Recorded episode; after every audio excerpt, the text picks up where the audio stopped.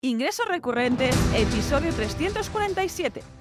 Buenos días, ¿qué tal? ¿Cómo estás? Hoy es martes 17 de enero de 2023. Yo soy Rosa Suñé Barniol y en este episodio te contaré por qué no todos los clientes son para ti y qué ventajas tiene trabajar con los ideales. Pero antes, en recurrentes.com, consejos diarios para emprendedores y empresarios que quieren ingresos recurrentes, predecibles y escalables apúntate en recurrentes.com y te los mandaré directamente a tu correo, a tu email. Por cierto, si te apuntas y dices que vienes de este podcast, te regalaré un contenido gratuito ah, de la membresía, bueno, que es un contenido de pago. Te lo voy a regalar de forma gratuita por mencionar que vienes de parte de este podcast. Y esto ya nos lleva directamente al tema, al temazo del día, en este caso, ¿por qué no todos los clientes son para ti? Ah, yo creo que ya está más que superada la frase hecha, ¿no? De que el cliente siempre tiene la razón. Y más en temas de membresía y de servicio. Por, ejemplo, dentro de la membresía un cliente es recurrente, así que si ese cliente que no es un buen cliente para ti, va a ser un mal cliente de forma recurrente. Así que yo no soy partidaria de esta frase de que el cliente siempre tiene la razón. En este caso, creo que no la tiene que tú eres el especialista sobre ese tema, sobre ese sector, sobre ese nicho en el que puedes enseñar, en el que puedes ayudar a tus clientes. Y en este caso, pues él puede pedir, pero también eh, tiene el deber de dejarse guiar eh, porque precisamente está subcontratando o está delegando en ti esa parte en la que pues él no es especialista, en esa parte de servicio, en esa parte de, de, contenido, en esa parte de formación en la que tú puedes ayudarlo. Pues eso, que en este caso en los servicios ni en las membresías, pues el cliente no tiene siempre la, razón. En este caso es una relación de equilibrio, ¿no? De equidad entre tú, que eres el proveedor, y en, tu, en este caso el cliente, que es quien consume pues, este servicio o esta membresía. En este caso, es, no tenemos que aceptar todos estos clientes que nos llegan. Ah, esto debería ya estar superado en el punto en el que te encuentras en tu negocio, incluso si estás empezando aceptar todo lo que te llega no es una buena idea. Aquí te animo a escuchar el podcast que, grabó, que está, está publicado.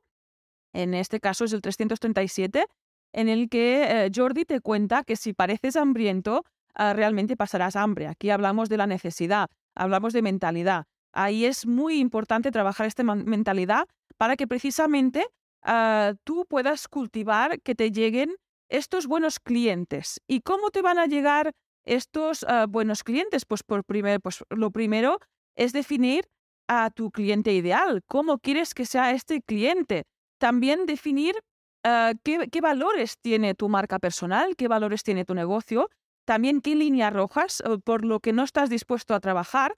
Y cuando, cuando tengas definido este, este cliente ideal, también tus valores y también tus líneas rojas, será muy fácil ver ah, qué retrato sale, ¿no? Verás claramente qué cliente es para ti. Ah, aunque sea ideal, ¿eh? es que si no tenemos estos ideales no podemos salir a buscarlos, salir a captarlos.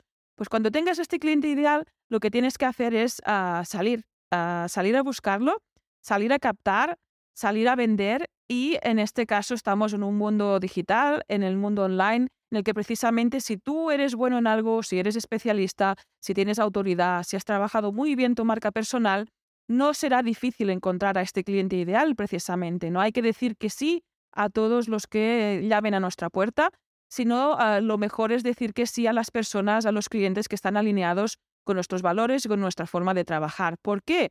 Porque ahí es cuando vas a poder obtener estos beneficios de trabajar ah, realmente con tu cliente ideal en este caso te sentirás mejor remunerado seguramente, podrás marcar unos precios más altos porque el cliente será más cualificado, tú también eres especialista, estarás más cualificado.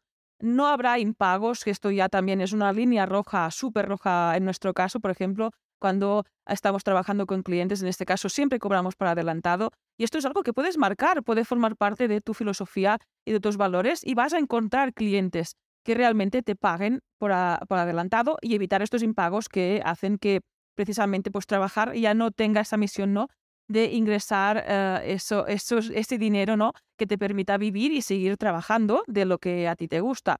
También hará que este servicio, esta membresía o esta formación que, que tú estés ofreciendo sea mucho más ágil, haya una comunicación fluida entre tú y tu cliente. También hará que al final trabajes en equipo. Por ejemplo, nosotros cuando diseñamos y desarrollamos membresías es fundamental este trabajo en equipo, porque sí, estás subcontratando nosotros el diseño y desarrollo de la membresía, pero claro, sin tu contenido, sin tu marca personal, sin tu propuesta de valor, no hay membresía en este caso. Así que es fundamental este trabajo en equipo y es fundamental pues conectar con tu cliente, con tu cliente ideal.